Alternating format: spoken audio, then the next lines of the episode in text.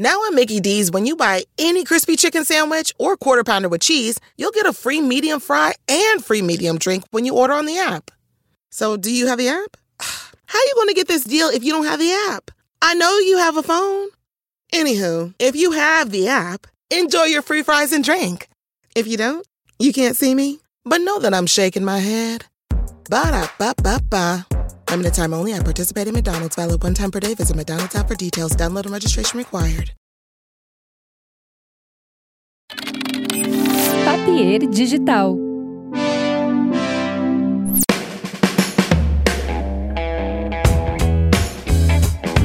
Olá pessoal, começando mais um episódio do nosso podcast, o The Borba Cast, e hoje tenho o prazer de receber aqui o John e a Fernanda Takai do Patufu, eh, dois, duas pessoas que eh, eu tive uma convivência e tenho ainda bastante grande, né, em função da música, em função da- das rádios, dos shows em Porto Alegre. Então é uma alegria recebê-los aqui no The Borba Cast, John e Fernanda. Sejam bem-vindos. Yeah, alegria nossa, Boba. Muito obrigada. Muitas histórias aí. Nosso passado. É É verdade. bom que todas a gente pode contar, são histórias todas livres, É desimpedidas. tudo censura livre, né? Bom, vamos conversando então sobre essa história, né? Eh, primeira coisa, eu queria saber como é que vocês estão aí nessa, nessa pandemia, né? Eh, se vocês já conseguiram fazer algum show. Eh, teve o, o disco, né, que vocês gravaram da Fernanda. mas assim, além do disco sobre o qual vamos falar, é claro, também queria saber se vocês já conseguiram tocar em algum lugar. Como é que tá a situação aí em Belo Horizonte? Bom, a gente, durante a pandemia, a gente fez é, uma ou outra live. né? Assim, a gente fez uma, uma live, é, em duas, aliás, em casa mesmo, assim, nesse ambiente aqui onde a gente está. acreditando assim, que as lives mais legais são as mais despretensiosas, sabe? As mais caseiras, as mais é, sem muita estrutura. Não, não é para fingir que é um show de verdade, assim. Mas eu te confesso que a gente não encampou muito essa ideia das lives e tentar fazer. Elas são legais, assim, numa ocasião especial e tal, mas não é nada que a gente ficava assim com vontade de fazer mais e, e ah, é um novo meio. A gente, na verdade, tá, tá louco para que isso acabe logo. assim, voltar a fazer show normal. É, e a gente fez, acho que dois shows do Música de Brinquedo que foram shows patrocinados e que tinha uma verba que dava para pagar a equipe, que dava para pagar todo mundo. Então acho que até uma boa causa você colocar as pessoas que estavam é, nessa situação para trabalhar em condições sanitárias adequadas, né, com todo mundo testado, aquela coisa. Tirando isso, a gente produziu um tanto de coisa aqui no estúdio, não só o disco da Fernanda, mas outras coisas, trilhas e outras, outras coisinhas. É, eu acho que a gente ver essa volta dos shows mais como uma coisa mais para o ano que vem. Talvez aconteça alguma coisa esse ano ainda, mas o, ainda vai ser uma coisa em caráter experimental, eu acho. Não é nada do tipo, ah, é uma turnê, né? Assim, que é o que, no fim das contas, é o que sustenta os artistas, é o que dá camisa de verdade, você ter uma sequência de shows, você ter um, um mercado normal. Né? Aqui em Belo Horizonte, por exemplo, eu estive num show pela primeira vez em né, quase dois anos no show da Zélia. Da Zélia Dunca foi uma das artistas que, que além da amizade, tudo, eu gost- queria muito ver o show novo dela e, e estive há duas semanas no show ainda com plateia reduzida, né? Acho que agora já, já abriu a plateia toda, mas é muito estranho você primeiro chegar e não poder cumprimentar as pessoas direito, não abraçar e sei lá, estranho ainda.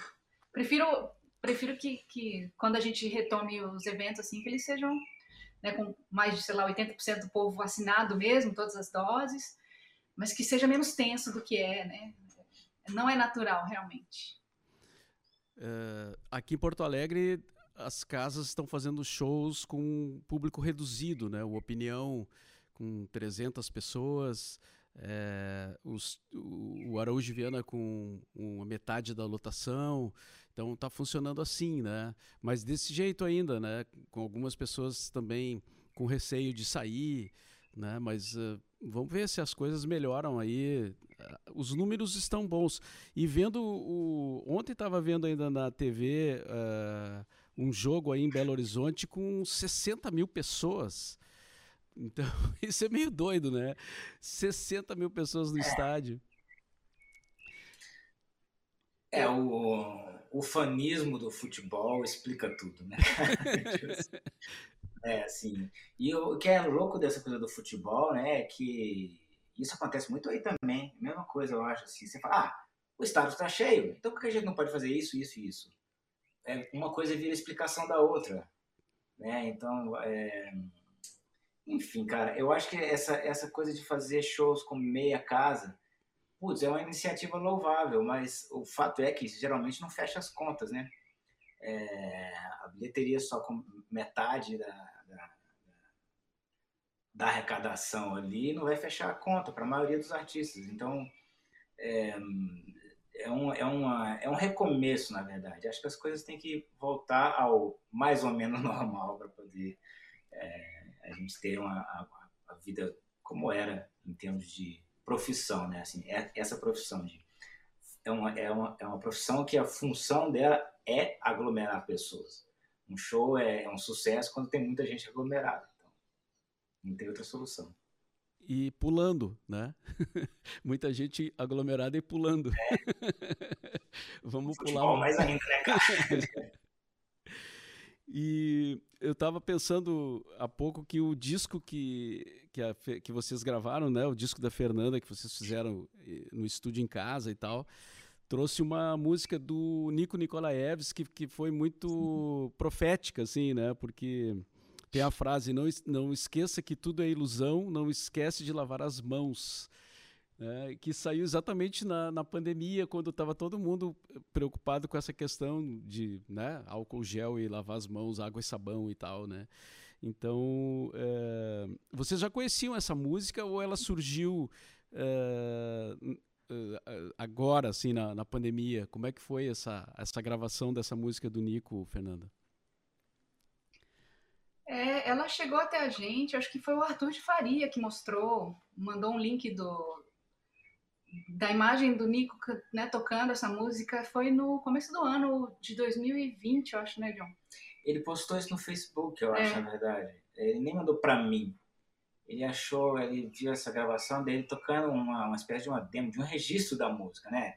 Eu, quando você tem uma música na cabeça e você quer registrá-lo de alguma, alguma maneira para não esquecer, eu acho que era isso que ele estava fazendo. Não, né? eu, eu, o que eu entendo, não, acho que está muito bem registrado, está até bonito demais para ser uma demo, assim, tá bem gravada, tá, as imagens são lindas. O que eu entendi que talvez alguém estivesse fazendo uma entrevista com o Nico, lá é, na, né, na casa dele, e, e, ele acabou tocando essa música, e, mas ele não tinha lançado, não tinha gravado, ela ficou meio que um registro é. muito, é, realmente inédito, né? É, e aí a gente tinha escutado essa música. Ah, todo mundo sabe a relação que a gente teve com o Nico, né? Eu, John produzindo disco, a gente, eles, Tangos e Tragédias tocando no nosso, nos nossos álbuns e projetos. E, e, antes da pandemia, todo ano eu estava aí em Porto Alegre participando do Nico Tributo. Então, quando a gente ouviu essa música, e eu perguntei para Nina e para Márcia se ele já tinha gravado, se tinha alguém gravando, se eu poderia gravar. Aí elas ficaram super felizes, assim, deu gravar, deu dar voz a essa música, porque é, justamente, é, né, tem a ver, tem tudo a ver com a nossa própria história. O que a gente não sabia realmente é que ela teria tanto a ver com o momento pandêmico, né? Mas, o Mauro, essa música talvez seja das que mais é, repercutiram, assim, no, do disco, sabe? Muita gente me escreve, escreve nas redes sociais e manda música para outras pessoas, porque ela é realmente, ela é emocionante, né?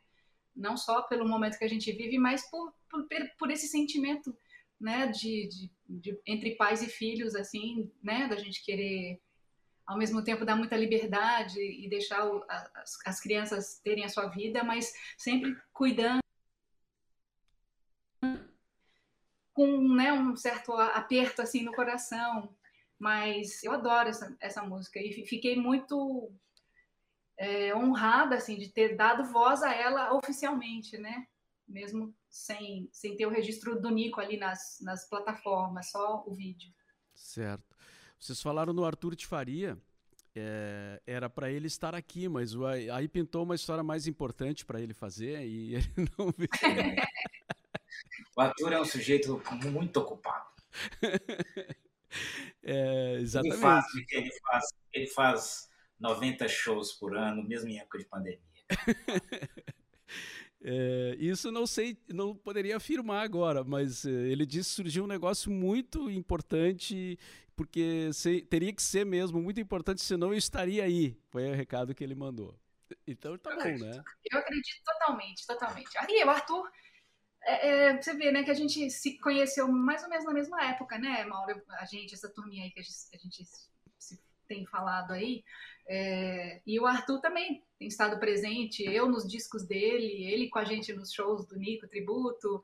Ele arranjou o, todo o, o Tom da Takai, que foi meu álbum de Tom Jobim, ele orquestrou, né, escreveu arranjos é, exclusivos assim para interpretação da Orquestra Ouro Preto. Então, mesmo distante, mesmo longe, a gente está sempre junto, fazendo alguma coisa, né? É, não, você pode dizer para o Arthur, quando você se encontrar com ele, que a gente não acredita e que a gente está se é, afundando numa poça de ciúme roxa. Tinha que estar aqui. Aliás, o, o, também falamos no tributo ao Nico, né, que foi do Teatro São Pedro, e eu estava lá e tal, a gente se, se falou. E, e agora eu vejo que o, o John tá com uma jaqueta ali do Teatro São Pedro, colocada, acredito aí, que aí, especialmente. Aí, aí, aí, eu tô, tô, invertido aqui, não sei onde que tá. É invertido, é invertido. Muito legal. Eu estava tentando lembrar como é que eu conheci o disco de vocês. É, o, a chegada do disco, o momento que o primeiro disco chegou para mim na rádio, eu não consegui é, resgatar, assim, teria que perguntar para as pessoas e tal. Mas eu lembro quando o, o, a Luíser Malab, empresário do Patufu, me ligou é, do aeroporto Salgado Filho, dizendo: Eu tô aqui no aeroporto, queria falar com vocês, porque vocês estão tocando o disco. A gente já estava tocando o disco né, do Patufu. E aí, como a gente estava tocando, ele veio a Porto Alegre né, para é, divulgar o trabalho e tal. E aí ele foi direto do aeroporto para lá pro estúdio da rádio. Isso eu lembro bem, assim, porque eu falei com ele, daí ele, ele pegou um táxi, eu fiquei esperando lá e tal. Mas ali tudo começou, né, com o, o primeiro disco de vocês, que é de 93, né? 93, o Roto Music. Uhum. Isso. E, foi, foi. É, nessa época, a gente tinha notícia sempre, mas era engraçado, a gente tinha notícia por carta, né? Ou por fax. Alguém falava assim, nossa, tem uma rádio lá em Porto Alegre que está tocando vocês. A gente, poxa, que legal. E, e não dava nem para saber se era verdade, né? A não ser que a gente ligasse para a rádio ou alguém fosse lá. É, era tudo mais é, demorado. Mas ele fez isso mesmo. E o Aloysio é, é nosso empresário até hoje, né? Então é uma. O que é raro, né, nesse meio, uma, um empresário ficar com uma banda tanto tempo. A gente vai fazer 30 anos de Patofu.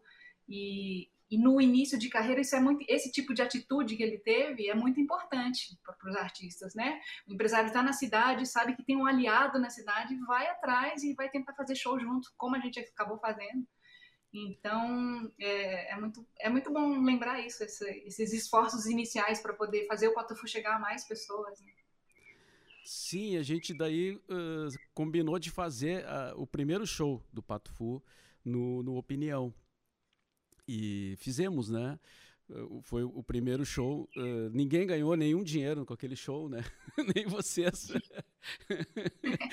e uh, depois o segundo, sim, já foi mais, né? Daí já teve uma lotação. Inclusive, aquele show do, do o segundo show do Pato Fu, na opinião, Uh, teve um excesso de lotação, né? A partir dali começou a se discutir que o, que, que o opinião precisava ter um, um, um, um, limite assim de público, né? Porque como o bar tem muitos espaços, escadas e tal, uh, algumas pessoas não, não, não, não tiveram facilidade de enxergar o, o, aquele show que deu quase duas mil pessoas. Aí o Opinião depois colocou em 1.500 pessoas né, a, a lotação. Mas o, é, o, o, a opinião sempre foi no mesmo lugar? que eu tenho a sensação que o primeiro show foi num lugar diferente, assim, foi no Opinião, mas era Era o era diferente, opinião, era tipo um é. corredor comprido. Isso. É o que eu tenho na minha cabeça, assim. Isso, ele, ele era ali quase na mesma na, na mesma quadra, assim, né? Na, na mesma na rua, mas era um- um- uma outra casa com um corredor Ah. realmente comprido e ali que ele começou. Aí depois ele foi para a esquina da rua Joaquim Nabuco. Uhum. eh, e aí sim, aí ali ele cresceu e depois aumentou também durante os- o decorrer do- do- dos anos, ele foi aumentando de tamanho, né? Mas o primeiro foi na, na casa, na primeira, realmente, na primeira casa ali. E depois, eh, depois todo mundo cresceu, né? Vocês cresceram com o público, o bar cresceu. Aí ficou muito legal. É, eu né? acho, eu acho que é, essa, essa relação que a gente teve nesse primeiro show do Opinião, que eu me lembro, é engraçado, eu tenho mais lembrança desse primeiro, desse corredor comprido, assim, do que do segundo, talvez. É, eu acho que pela coisa pra gente um pouco inédita de ir pra uma outra capital e fazer um show e ser bem recebido ali, ter uma rádio tocando a gente, que, que legal, cara. É, o Patofô ali no começo, a gente tinha muito esse negócio que a Fernanda falou de uma relação por carta com fãs e tal. É, isso mais do que qualquer outra banda que eu já tinha tido antes, assim. É, a gente recebia muita gente entusiasmada com o nosso som e muitas dessas cartas vinham do Rio Grande do Sul, vinham de Porto Alegre e das cidades ali em torno também. É, e eu acho que quando a gente foi a Porto Alegre pela primeira vez, tocar no Opinião, a gente sentiu é, que as pessoas, a gente não ganhou dinheiro, ninguém ganhou dinheiro e tal, mas as pessoas estavam esperando, assim, tipo, é, tinha uma expectativa que foi criada através da, da, da, da- fita demo do primeiro disco, da- das cartinhas que a gente trocava. É, eu acho que lá nesse primeiro show a gente já sentiu a relação que a gente iria ter com Porto Alegre durante o resto da nossa carreira, que é uma relação muito feliz, muito aconchegante. Legal. E agora 30 anos está chegando, né, da banda. Vocês estão pensando em fazer assim alguma programação especial, eh, lançar alguma coisa, uma turnê, eh, enfim, uma festa? Cara, a gente tá pensando em fazer umas coisas por 30 anos, mas eu, eu sempre tenho ideias. Quando você pergunta umas coisas assim, eu- a primeira coisa que me vem é só coisa idiota. Eu falo, Não, vou fazer um chá de fraldão, cara. Não, não, não, não, a gente não tá nesse estágio ainda, cara. Vamos Não, fazer isso quando tiver com 50 anos de banda, talvez. Mas, De idade já estamos, né? é, não, pô, já passamos. Mas assim, ah, sim, 30 anos, né, cara? A gente tem que fazer alguma coisa. A gente tava afim que o mundo não acabasse mesmo, ou que a- acabasse de acabar logo de uma vez, pra gente poder, nessa, nessa data, nessa data querida de 30 anos da banda, fazer algo digno, assim, no, no mínimo uma turnê comemorativa, lançar umas músicas novas e tal. A gente tá, tá cheio de ideias, cara. É, nesse ano que passou agora, a gente já começou a fazer umas coisas do tipo, fazer uma espécie de esquenta, assim, lançando é, coisas raras, é, coisas relativas a cada disco. A gente fez um disco por mês nas redes. No primeiro mês a gente falou do Rota Music, no segundo do Gold Camp, aí vai. Estamos nessa até agora, fazendo isso esse ano. Já é uma espécie de preparação para o triunfo dos 30 anos do Patofu, cara. Mas a gente é, tá esperando o mundo voltar ao normal, né? Assim, no mínimo a gente quer fazer uma turnê. é, eu acho que pela primeira vez na nossa vida, rendendo um pouco a nostalgia, assim. Tipo, vamos lançar alguma coisa nova. Mas, ok, vamos fazer uma, uma, uma turnê que não é uma coisa assim, olha aqui é a nossa turnê do disco novo. Fazer uma turnê realmente assim, olha, vai ter música de todos os discos, vai ter músicas para quem quem né, acompanhou a nossa carreira esse tempo todo e que merece um, um gostinho Legal. assim. E tem, tem algumas coisas que elas são feitas, mas não são divulgadas, então tem algumas coisas que estão em andamento e que, É. como sempre, o Pato Fu, muito discreto, só mostra pronto. De repente vocês vão tomar um susto e vai ter um negócio já. tá? Mas a gente, a gente quer muito voltar à estrada, assim. Acho que tem um público que acompanha o Fu há tanto tempo. Esse público teve filho, os filhos pequenininhos a, a, né, conheceram o música de brinquedo e agora gostam do Fu grande também. Então, que nem o John fala, assim, é, é importante lançar coisa nova, sim, Mas tem um, tem um negócio quando você vai para a estrada, os fãs eles querem ouvir algumas músicas que não podem sair do repertório. Então é, é difícil, tem que fazer uma matemática aí para uma banda que tem quase 30 anos, como o Pato Fu, fazer um, um, uma, uma lista de show é cada vez mais difícil, né? E ainda mostrar coisa nova. Mas vamos tentar. São quantos discos? 11? Eu contei 11. Não sei se tem mais algum. São 11 de estúdio, né? Alguns, alguns se desdobraram para ao vivo, né? Mas são 11 gravados, Sim. incluindo os músicas de brinquedo. E os, os teus discos, Fernanda, são seis? Você sabe que nem eu sei fazer essa conta, mal dos meus discos solos, sabe? Porque tem, porque tem, tem EP com a MAC lá do Japão, né? Tem um disco com o Andy Summers, que não é só meu. É, tem tem alguns discos que eu queria só ter feito DVD, na real, mas existe todo esse mercado da música ao vivo, né? Ah, vamos lançar o disco ao vivo junto, mas geralmente quando tem um disco ao vivo lançado meu, ou do Pato Fu também, pode ter certeza que a ideia era só fazer o registro audio, do audiovisual, assim, do, do show. Mas acaba saindo disco ao vivo junto. É um formato que é, o mercado gosta, né? É, mas é por aí, entre 5 e 6 que eu tenho. Se dependendo, é isso aí. 5 e meio. É. Uh, e, pô, tu gravou com o Andy Summers, né? Eu até tinha me escapado essa, essa. Assim como outras coisas, são tantas histórias, né? Mas tinha me esquecido desse, desse fato. Tu gravou com um cara do Police. Olha, isso não é pouca coisa, né, Fernanda? Tem que colocar, tem, por isso que eu falei, para você lembrar. não, tô brincando, tem que botar minha biografia, né? Claro, é um luxo. É. É, a, e a gente que foi muito influenciado pelos anos 80, né? Pela cena do rock inglês, eu mais, talvez até mais que John. É, mas é um momento especial, com certeza, sim. E eu escuto o disco hoje e vejo que faz muito sentido, né? Porque ele, como eu gostava muito da cena do rock da banda dele, né, naquela época, mas ele gostava da cena da música do Brasil antes de eu nascer, né? Ele gostava muito da música brasileira feita ali, da bossa nova, tanto que ele é super amigo do, do Menescal. E eu também fiz depois um disco, é, né, com o Menescal e com o Marcos Vale. Então, assim, engraçado, é, um, é, é, são esses, essas histórias que a música né, percorre assim é, de países diferentes e juntam junta pessoas que a princípio você fala, nossa, é, não imaginava que ia ter um, um, disco nem meu com Marcos Vale com o Menescal, nem meu com, com o Andy, mas no fim o que junta a gente é a música e, e de tempos muito diferentes, né? Então isso é, isso é me dá muito orgulho, muita felicidade poder ver é, tanto o Patofu fazendo ali nos discos o nosso repertório próprio, mas às vezes trazendo outros artistas, relendo músicas de outras pessoas, mas é, a gente se comunicar com um universo tão grande, tão amplo de música, né? De, de, estilos e de compositores, de turmas diferentes, né?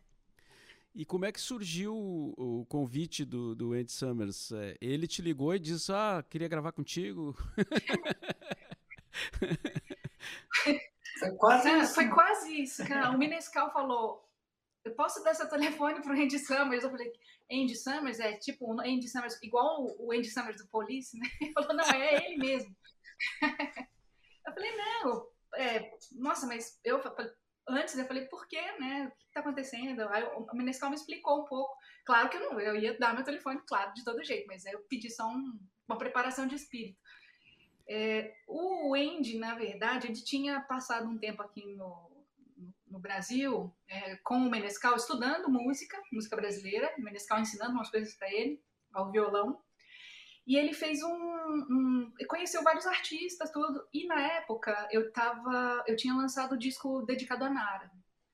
E o Andy ouviu a Insensatez e ele adorou, ele adorou minha voz e falou pro Menescal que queria me conhecer. Então eu fui, fiz uma gravação, eu, o Menescal e o Andy ao violão, assim, no fim de tarde, quase noite, lá no estúdio do Menescal. Eu tive esse primeiro contato com o Andy. E depois disso é que ele realmente me ligou, lá da Califórnia, ele me ligou e, e me convidou para ser a voz de um disco que ele estava fazendo muito influenciado pela música brasileira. Então ele queria que eu escolhesse de muitas músicas que ele tinha escrito, acho que foram 25, 26 músicas, que eu escolhesse 13, as que eu mais gostasse. Me pediu para fazer versões dela, ele queria gravar o álbum metade em inglês, metade em português. Embora eu tenha gravado no fim ele todo em inglês, esse álbum fundamental, ele existe todo em inglês, mas foi lançado metade em inglês, metade em português. O John fez algumas versões, eu fiz também. A Zélia Duncan, minha amiga, chamei para escrever umas versões comigo e com John. E, e é incrível, assim, né? Ver um músico que influencia tanta gente, mas ele mesmo é muito influenciado. Ele, ele busca muito elementos brasileiros para composições mais recentes dele. E aí eu gravei lá na Califórnia. Viajei para lá e fiquei uns, uns 15 dias gravando com ele. Antes de viajar, a gente fez um, um trabalho à distância, via e-mail mesmo, de, né, de ouvir as músicas, ele aprovar as versões, mandar umas demos. Mas é muito, foi muito legal, uma experiência, para mim, incrível, né? Ainda mais que eu já tinha passado muitos anos gravando aqui no nosso estúdio, aqui em casa exclusivamente aqui. Então fazia muito tempo que eu não gravava em outro estúdio, que não fosse o meu mesmo. E aí fui lá gravar com ele, né, com o estúdio dele, que é incrível, tem todos os todas aquelas guitarras famosas do, né, do Police, com todos os instrumentos do mundo, todo o acervo de fotografia dele também, que ele é um super fotógrafo. Então, foi histórico para mim, com certeza. Pô, é uma baita história, né? E ele não contou sobre as brigas do, do Police, não comentou nada. Ah, é um, é um inglês discreto, né? Porque ele me deu o livro, ele me deu o livro dele de presente, aí, é, é, né? Acho que o que ele quer contar tá ali. Sim porque ficaram famosas as brigas deles, né? Do, aliás, deles e de outras bandas, assim, né? Que depois as pessoas começam a contar as biografias e tal, né? Que nem as brigas dos Stones, né? Dos os socos do Mick Jagger e do, e do recém-falecido baterista em geral, os caras contam essas histórias depois que as bandas acabam, né, cara? Por isso que o Botafogo não acaba. A gente ainda não brigou o suficiente. Você vai saber cada história cabeluda, velho. Mas o polícia acabou, os caras contaram. Agora, os Stones, os caras são tão perseverantes, né? A palavra que tá na voz, são tão resilientes que eles conseguem divulgar as brigas e a banda continua. Né, é verdade. E Bom, lá no início, uh, vocês falavam que o, o Pato Fu era uma, era uma mistura de gêneros, né? uma mistura de, de, de estilos, assim, que, que era difícil definir. Né? Talvez até o nome Pato Fu era um pouco em função disso, assim, né? E hoje, 30, quase 30 anos depois, vocês ainda continuam é, com essa opinião Lembrando que a, a Wikipedia ali, na, naquele resumo que, que faz, da, da, né, que tem registrado ali, diz que vocês fazem uma mistura. Uh, o som está entre o rock alternativo e o rock experimental, uma coisa assim. Uh, continua difícil de definir. Ué, eu acho que a gente, depois de tanto tempo, não sei se é mais necessário assim, né, que as pessoas definam, assim, porque a gente fica muito atrás dessa definição quando está se apresentando. Hoje em dia é, é, que nem o próprio nome da banda Patofu, né? Assim, é, é o que é Patofu? É a banda, né? Sim. É, eu acho que a gente se encaixa no a, a banda de rock, pop rock, tem pitadas de experimental, tem é, a gente circula muito bem no meio alternativo, mas, mas circulou também bem no mainstream. É, realmente eu acho que a gente ocupa um lugar que é um pouco raro nesse sentido de ir para os dois lados sem é, tem os, os desafetos dos dois lados mas tem muita gente que gosta dos dois lados também. É, e, e eu acho que na verdade é, o nosso som aos poucos ele foi ficando um pouco menos experimental menos maluco menos esquizofrênico assim mas é, eu acho que é mais é mais no resultado final. A gente continua com, com o mesmo espírito. É, acho que desde o início a gente queria fazer essas coisas meio experimentais, mas que não fossem chatas, sabe? Não fosse um experimentalismo hermético.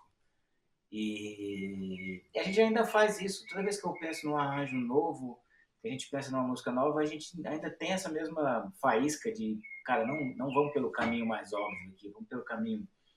Se a gente começar desse jeito meio torto e aplanando a, a, a paisagem até aquilo ficar palatável, a gente vai ter um resultado final mais legal. Então, eu acho que é, a gente continua mais ou menos com essa mesma, mesma ideia, ideologia por trás de, de todo o som que a gente faz. É, as definições hoje em dia, acho que na verdade elas importam um pouco, porque é, ah, vai ouvir o disco, vai ouvir o som. É, é, o que é já, assim, sabe? Assim, é, é claro que a gente tem um pé no pop, rock, sei lá, algo assim. Sim. É, é que algumas músicas de vocês é, cruzaram essa, essa barreira assim do, do, do pop radiofônico, né? Daquela uh, que estão entre estão nos playlists das, das rádios assim até nos flashbacks e tal, né? Como uma música que tocou muito, né? E uhum vocês, uh, mas vocês na hora de fazer, vocês não pensam nisso, né? A música sai daquele jeito, sai mais pop ou menos pop, porque saiu assim, né? Vocês não pensam assim, ah, vamos fazer uma música mais popzinha hoje? Cara, tem hora que a que a ideia de que a gente pode fazer uma música com um teor de esquisitice e que ao mesmo tempo ela pode ser uma música de alcance ela é sedutora, assim. Eu acho que um exemplo muito bom disso é Made in Japan, que a gente fez uma música, a gente era muito fã do Pizzicato 5, e eu, a gente queria fazer uma música, a gente já fazia música em várias línguas, fazia música em espanhol, em francês, em inglês, não sei o quê, muito, muito pela estética da, da, das, da, dessas línguas e tal. E a gente pensou, pô, a gente tem que fazer uma música em japonês, né? Ninguém falava japonês, a Fernanda tinha a obrigação de falar japonês, não falava. Fui aprender depois. Fui aprender depois. e aí a gente pensou, pô, vamos fazer uma música em japonês. E aí a gente pensou, pô, o Pizzicato Five, vamos fazer uma música meio no estilo Pizzicato Five, vamos usar um sample conhecido, que era o Made in Japan, que é do Muppet Show Manamana. Ou seja, uma música com esses truques, assim, de deixar ela legal de se ouvir, de ser uma música boa e tal. Quem sabe esse troço toca no rádio.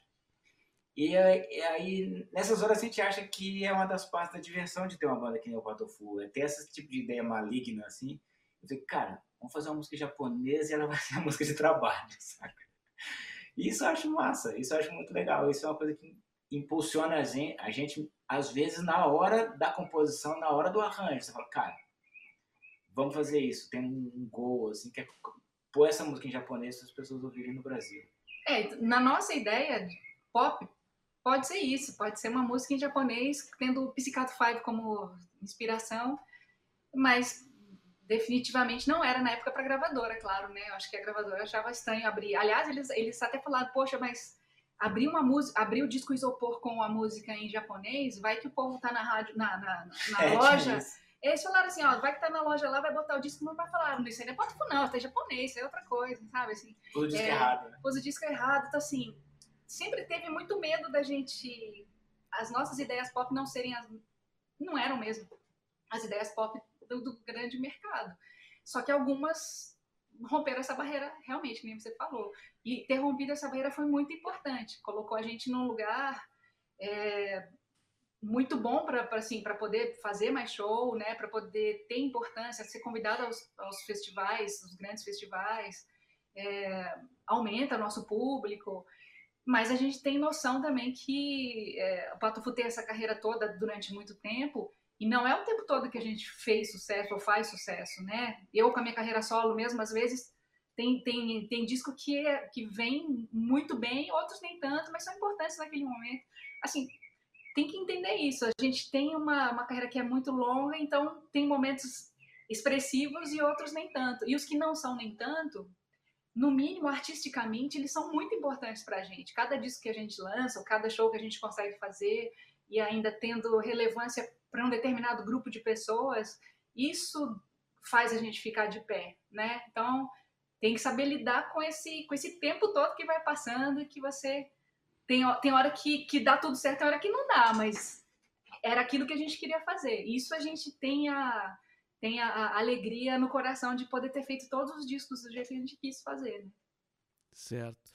E o fato de vocês terem uma banda e serem casados e a Fernanda ter uma carreira solo já causou alguma confusão entre vocês, assim, tipo, Não, para aí, só um pouquinho. Estamos falando de Patufu, estamos falando da, da carreira solo da Fernanda. Como é que é isso? Vocês têm as pastinhas separadas assim? Ou, ou é tranquilo de administrar isso? Puxa, eu acho que a gente tentou ao máximo separar isso, mas no fim não teve jeito. E o John produziu meu, né, meu primeiro álbum. Ele chegou a viajar comigo na banda. E eu acho que o que a confusão que tem mais é para as pessoas de fora. Eu acho que o público realmente não é simples. É, é confuso. Eu acho que as pessoas veem um vocalista, uma, uma, vocalista, né, eu saindo em carreira solo, é, e se tem bastante exposição, é, automaticamente já se pensa, saiu do Patofu, Patofu acabou. Embora eu falasse e venho falando, vou falar sempre, eu tenho uma carreira solo, mas eu nunca saí do Patofu. Aliás, a gente fazia turnês né, paralelas, assim, tinha Patofu num dia, no outro dia eu já ia encontrar minha outra banda, fazer, fazer meu show solo, assim, eu nunca parei de... É, nunca teve esse, né, essa divisão mesmo, não. É, mas é difícil, assim, é, na cabeça das pessoas, se, que se me vem sozinha porque o primeiro eu me separei do John e o Pato acabou, né?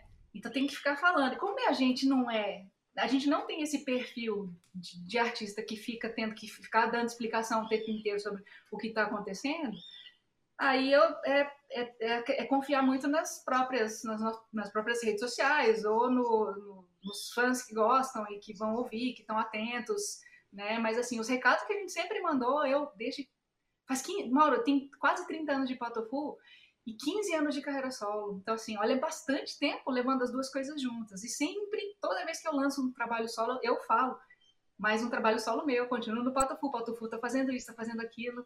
É, mas é difícil, eu acho, quando você tá de fora, você é uma, uma plateia que não não é fã do Patofu, não me segue, não não não né, tá seguindo a gente o tempo inteiro que a gente vem fazendo é, uma notícia, você vai tirar uma conclusão. E a conclusão, quando me vê separada do Botafogo, talvez seja essa. Infelizmente.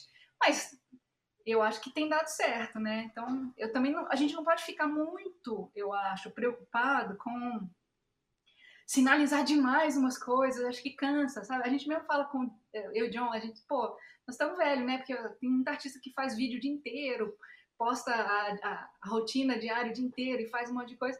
A gente posta o que a gente realmente está querendo fazer. A gente não, não mudou o comportamento por causa dos novos tempos, sabe? O nosso comportamento é, pessoal.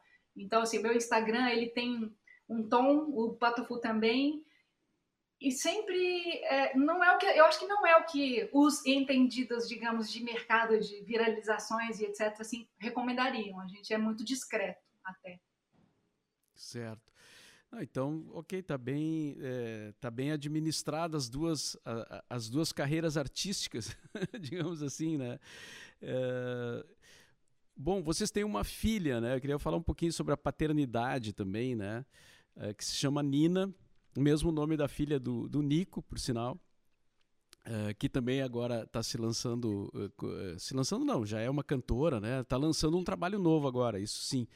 E e aí eu queria perguntar para vocês assim, uh, a Nina já tem algum envolvimento com música, já que os, os, pais têm total envolvimento com a música? Como é que tá essa essa convivência com ela, assim, ela tá tocando já algum instrumento, tá cantando?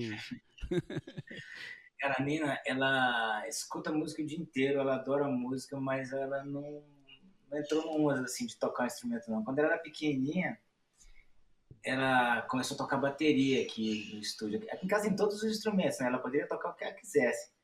E eu dei tipo uma aulinha de bateria dela que é tipo, ah, toca tá, tá, tá, ela tocar com maior alegria assim. Eu pensei, ah, vai ser baterista, né? Mas é, ela é mais envolvida com artes plásticas, cara. Ela desenha muito bem, ela vai fazer, vai fazer o Enem esse ano, né? E ela quer fazer Belas Artes aqui no UFMG. Que foi o que eu fiz também, né? Eu tenho, eu, eu estudei lá, na, na Belas Artes, da UFMG. Ela tá indo para lá também. É, ela tem uma relação muito próxima com música, assim, um pouco parecida com a nossa, quando eu tinha a idade dela. Eu já era músico com a idade dela, tá com 18 anos agora. Mas, tirando a parte de tocar, ela tem essa relação meio sagrada com a música, que as pessoas é, neuróticas com música que nem a gente tem, assim, sabe? Do tipo de, ah, eu gosto desse som, desse, desse, desse, isso aqui tudo é horrível, horrível, horrível, eu gosto é disso. Não, não, não. a gente, essas pessoas são chatas com música que nem nós, assim, sabe? Que tem é, um gosto muito fundamentado, quase que é, é, quase que religioso com a música, tipo, não, eu não vou naquela festa porque ela vai tocar música ruim, Então ela tá, é uma pessoa que tem a música de um jeito parecido com a gente, eu acho. Ah, legal. E a gente acaba também aprendendo a ouvir coisas com os filhos, né? Eu, a minha filha tem 13 Sim. anos e ela, essa noite ela ficou, ela tinha que ficar acordada até as duas da manhã para ouvir a música nova da Taylor Swift. E ah. eu tô ouvindo Taylor Swift agora direto, assim, né? Porque ela é ah, fã. Bem, mal. agora aguenta, rapaz. Não. E... A Nina é fofinha. A Nina, a Nina me apresenta coisas aqui também, cara. Eu já, já tenho um monte de coisa que eu já ouvi por causa dela. Sim. Mas e ela fala em... mais alternativo. E ela fala em embora do Brasil, que é uma coisa que eu noto na, na nessa gurizada, assim, sabe? Um certo, é, sei lá, des, descrédito, não é bem a palavra, mas uma falta de esperança, assim, né? De, de, de, de querer ir embora do Brasil, assim. É, é, isso também nela ou nas, nos amigos, nas amigas dela? Cara, uh, engraçado, eu, eu, eu sinto né, no pessoal da, da geração dela uma coisa que não é bem isso. Eles têm um pouco disso aí, mas tem um pouco de apatia também, né? Um, um negócio do tipo assim, putz, a Nina fala um negócio para mim muito engraçado, do tipo assim, putz, nós estamos vivendo num momento histórico, né? A gente teve essa pandemia, as pessoas tiveram que ficar em casa e a gente teve que ficar em casa debaixo de um governo assim, ah, aquela coisa toda que você sabe. É, e ao mesmo tempo ela fala assim, eu não estou gostando de estar vivendo um momento histórico, não. eu preferia não estar no momento histórico. preferia que não fosse é. assim, claro. É, então ela, ela acaba tendo muita referência é, um pouco mais antiga, um pouco mais antiga, assim, ela, ela escuta, tipo, ela é maior fã do Echo and the Bunnymen. E eu falo, putz, cara, eu já fui no show do Echo and the Bunnymen, a gente já fez uma entrevista com o Ian McCullen. A gente já fala, o quê?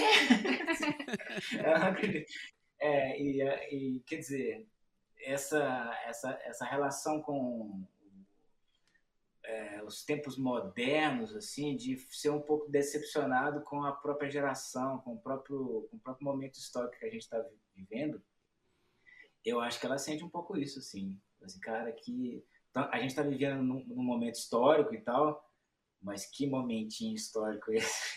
Cara, que foram escolher. Né, ela, ela, é, ela falou um negócio outro dia, eu tava falando, ah, se, né, se a gente puder voltar a viajar e tudo de novo. Eu fui falando as coisas que eu queria fazer, né?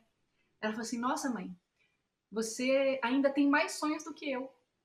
Eu achei isso tão, tão cortante assim, porque não era. Na verdade, ela tinha que ter muito mais sonhos que eu, né? Porque eu já vivi uma boa parte da minha vida. Mas ela falou isso, mas talvez esse, esses dois últimos anos, esse momento nosso do Brasil mesmo, tenha, tenha um peso muito grande no, nessa geração, né? Sim. De ver tanta coisa andando, dando ré então, mas a gente vai mudar isso. Tem, a gente tem a chance de mudar isso. Por isso que eu falei para ela outro dia, falei, cadê seu título de leitor? Vai aí, já tirou, por favor. ajuda a gente. Ajuda a gente, porque eu acho que né, é possível mudar sim essa perspectiva da, do nosso país, não só dela, né? Não falando não só da nossa filha. Sim, com certeza. E, e, e, aí os sonhos vão, vão voltar, né? Vão, vão, vão estar aí de novo para eles, né? Mas, uh, Fernanda, também queria te perguntar se tu ouviu o disco novo do Duran Duran, mudando totalmente de assunto, já que tu é fã do Duran Duran e cantou com eles, né? Que foi outra coisa muito legal, assim. Nossa, esse momento com o Duran Duran, é, eu sempre fico pensando, né, quando me perguntam ah, qual foi o momento mais feliz da sua vida, da carreira. Eu falei, cantar com Duran Duran. Eu falei, não, peraí, calma, eu já toquei no Rock in Rio, já fomos eleitos lá as 10, entre as 10 bandas mais né, legais do planeta, fora dos Estados Unidos. Tem tanta coisa que aconteceu. Eu já cantei com a Rita Lee. Mas é que era uma coisa de, de adolescente, né? Eu sempre fui muito fã. Eu ouvi o disco, Mauro, e eu, eu fiquei tão feliz em ouvir o disco novo do Duran Duran, porque. Primeiro que, assim, o núcleo deles ali, né? Só o, o, o Andy Taylor, que não tá já há algum tempo, mas o Duran Duran tá ali inteiro, né? Todo mundo, os membros originais.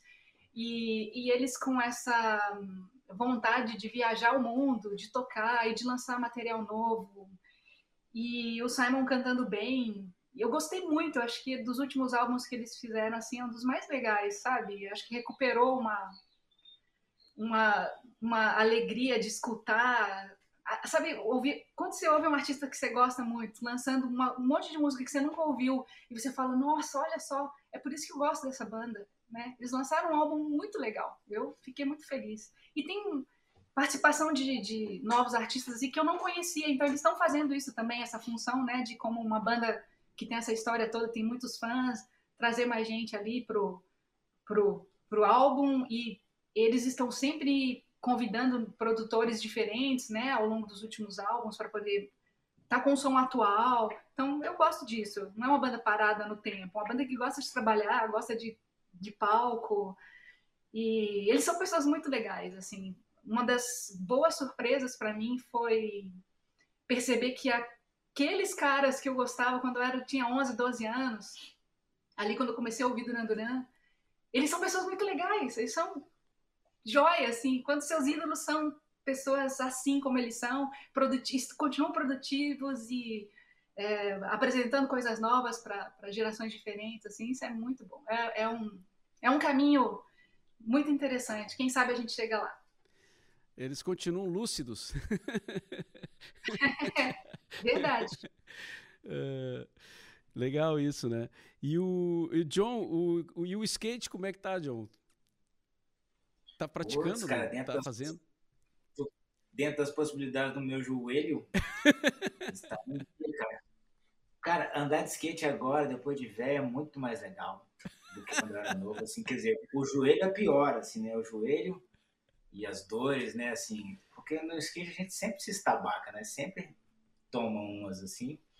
E igual era quando eu era novo, só que você leva mais tempo para se recuperar. Quer dizer, você cai igual, mas levanta diferente, saca?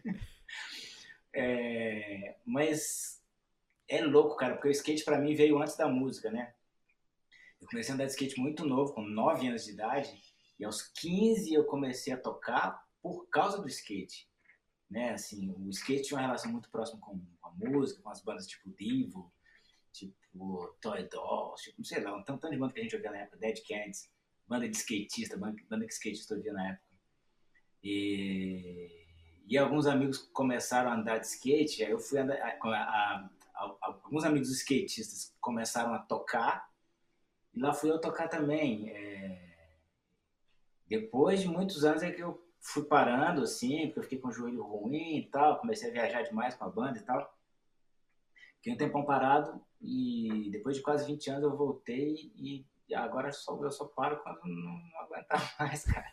Skate hoje em dia é muito legal, meu, porque o equipamento é muito melhor, as pistas são muito melhores, você chega numa pista assim, dessas pistas novas de skate, tem uma nova em Porto Alegre que eu tô doido pra conhecer, que é da Orla. Isso. E tem uma turma aí que é da minha idade que anda aí, tem uns caras que são meus, meus manos do skate. E essa turma dos caras velhos, né, acima de 50. Eu ando com os meus amigos de skate, cara, há mais de 40 anos. Os mesmos caras. E a gente termina a sessão e o cara me liga, cara, hoje eu acertei aquele não sei o que aqui. Sabe, aquela manobra, uma empolgação, cara, acorda, vamos, vamos, vamos. Meu, acordar com, com, com 55 na base do vamos, vamos, vamos, é muito bom, cara. É, é legal. É então, é assim, é, é por causa disso que tem esse bando de old bastards aí, uns velhos malucos que estão andando de skate até hoje. Mesmo se quebrando, mesmo se arrebentando tudo. Porque vale a pena. Então, eu, nesse momento, estou com o joelho meio ruim, com as com, a, com, a, com, as costelas meio ruim, porque eu tomei uma vaca espetacular aí há, há 15 dias atrás, tá doendo até hoje. Mas mal posso esperar pra lá tomar outra, cara. Não tem explicação. A gente tem um amigo comum, né? O Renatão, que é. Renatão! Que é, então é demais, skatista demais. também a, desde sempre, assim, né? E... É, tem ele na capa de um dos, dos replicantes, eu acho, andando de skate. Ele, eu trago ele aqui, tem um evento que a gente, a gente organiza aqui em BH, que eu organizo com meus amigos skatistas, e que tem a categoria Legends, né? E ele já tá acima do Legends, ele é vintage. Sério, cara. Os nomes são muito bons de é, categoria. Ele é vintage, é. que é acima de 50, sei lá quantos, cara. Eu acho que eu tô indo pra vintage já também. Mas o Renatão é um cara assim que sem ele não é a mesma coisa o evento, cara. Ele fala, ah, eu não fico tão bem colocado no evento, não, mas eu sou o que mais me divirto, assim. É demais. eu tô afim de, de ir pra, pra Porto Alegre pra, pra, conhecer essa pista nova, uma pista incrível que tem ali na Orla, uma pista gigante, maravilhosa. É, foi super é, é, falado, assim, né? O, o, eu não, não conhecia ainda lá, mas o pessoal fala muito bem, assim, diz que foi muito bem projetada e tal. Então a galera tá, tá curtindo. A Fernanda não, não vai no skate, né, Fernanda? Imagino. Não, já já passei, passei. O primeiro teste que eu fiz, eu fui reprovada. Não, o primeiro você foi até aprovada. Aqui, aqui em casa tem uma garagem, assim, que tem um decidão, assim. Quando eu não estava andando de skate, eu tinha um skate velho que ficava ali no quartinho de despejo. De vez em quando eu ouvi um barulhão assim, ah, era a Fernanda com a linha descendo de bunda na garagem, a milhão, assim, cara. Eu falei, olha, que destemidas, né? Então, aí a Fernanda achou que ela, ela, ela, achou que dominava o bunda skate, sabe? De, de bunda numa descida, assim. Aí quando a gente tava fazendo aquele clipe de uma música do último disco de, de músicas autorais do Patofu, uma música em inglês, e que, e que, e que é toda feita em cima do skate, a gente foi num lugar lá no Mineirão que tem uma decidona assim, a Fena, aí a Fernanda assim, ah, isso aqui eu sei fazer, ela desceu de bunda, mas tem uma parte da técnica do bunda skate que ela não dominava ainda. Ela é. um motombão, cara, escabangue lá no cimento, assim, tal, e tá registrado, assim, espetacularmente. Ela foi a, sua última aventura no skate, né? É, serviu pra, pra cena do clipe, que ficou... Serviu pra isso. Pra sempre. Ah, mas então, é, então tu já tem alguma coisa com o skate, né? Não é totalmente alheio. É. Que, foi para mim foi surpresa porque como o John ele teve ele parou de andar de skate muito tempo, então assim a gente montou o Pato Full, o John não andava de skate, tinha um skate velho aqui. Você sabia que, que eu andava, né? é, não, isso aí, eu sabia que, que é, mas você não ia sair para andar de skate. É. E, e aí ficou muito tempo sem andar e de repente voltou, se sentindo bem e voltou, comprou um monte de outros skates e reencontrou a turma dele. Então foi, parece assim, é outro. De repente o John, eu tinha me casado com um skatista, nem sabia. É, tem umas coisas que tu só vai saber depois, é. Essa aí demorou para eu saber, viu, cara? Sim. Demorou quase 20 anos. John e Fernanda, uh, vamos uh, encaminhar o encerramento aqui desse papo, uh, muito legal. Agradeço muito vocês por terem participado aqui do BorbaCast e espero que a gente possa se encontrar em breve, né? Uh, acho que é o que todo mundo está querendo, assim, né? Encontrar os amigos e, e ver show, fazer show, né, e aglomerar.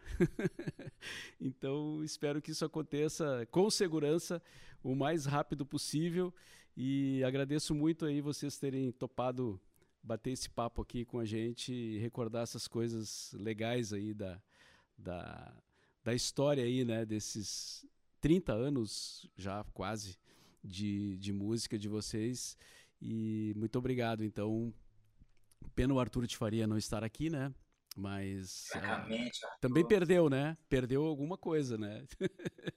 Talvez tenha ganhado mais lá no outro lado, mas não se sabe.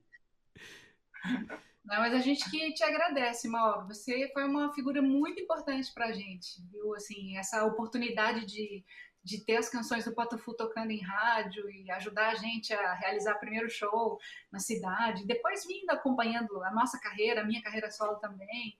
Você sempre foi um grande parceiro. Então, muito obrigada. Que bom que a gente bateu esse papo. É isso, mano. Acho, acho, que em breve a gente vai estar aí com as guitarras, os skates e tudo mais. Eu vou te levar lá, lá na pista para você. Ah, vamos lá, vamos lá. E muitas entrevistas também, né, na rádio a gente fez, né, no, no cafezinho, várias vezes, né. E, e aí, ah, lembrei de falar uma coisa aqui rapidinho. Eu tenho a gravação do show, uh, do, de um dos shows do Opinião, uh, uh, ao vivo ali, inteirinho o show, assim, né? E bem gravado, né? Então, é uma fita cassete, né? Mas as fitas cassetes estão sobrevivendo, né, cara? Eu ouço fitas de quase 40 anos hoje, uh, com, so, com, com a qualidade da gravação preservada. Isso é muito legal, né? Então eu tenho esse. Quando vocês forem fazer aí um, o baú do Pato Fundo. Não, cara, isso aí, isso aí é tesouro, quer, cara. queremos ouvir, queremos ouvir. Será que é do primeiro opinião ainda? Esse eu show? acho que não deve ser do primeiro, não. Deve ser. E eu não sei agora. Outro, né? Eu isso não sei agora, mas a gente descobre. Talvez. Eu, acho, né, eu acho que pelo, até pelo repertório. Pelo repertório a gente, a gente vai saber. A gente, a gente sabe. E que legal, nem, quero, quero ouvir. Eu nem sei como é que essa fita. Eh, porque às vezes a banda. É, protege, né, para que não saia nenhuma gravação pirata e tal, né? Mas essa fita ficou comigo, cara. Não sei como. E, não sei se foi o técnico de som ali que ganhou uma cerveja. Isso eu não sei. não sei, né? se você está dizendo que não sei, eu acredito, Mauro. não sabe, tá tudo. Não sei como que isso vai acontecer. Talvez o técnico de som tenha ganho uma cerveja, né? Você comprou duas fitas cromo 60, fala, você fica com uma para você, e devolve a minha. Mas esse lance de fita cassete, eu também eu tenho as minhas fitas todas aqui, todas elas funcionam. Eu lancei o Tom da Takai em fita cassete também, e eu tô exatamente aqui, ó, aqui na minha mão, uma fita cassete do Baiana System, recém-lançada aqui, ó. Que legal. Né? Eu acho que a gente não deve, não deve descartar os suportes de música que a gente tem, assim, se você tem, mantenha aí um negocinho, algum lugar aí para você tocar tudo que você já né, toda a sua história musical. Tem fita cassete de adolescente, de criança, dos meus pais, então isso, é, isso é legal. E, e, e, realmente ela, ela, ela fica bem conservada mesmo, toda a qualidade. Certo. Então tá, pessoal, muito obrigado aí pela participação. É, uma boa bom final de ano para vocês. Já estamos quase, né, no, no, final do ano aí e que possamos nos encontrar em breve, certo? Beleza, Mauro. Até mais. Um abraço. Abraço. Até.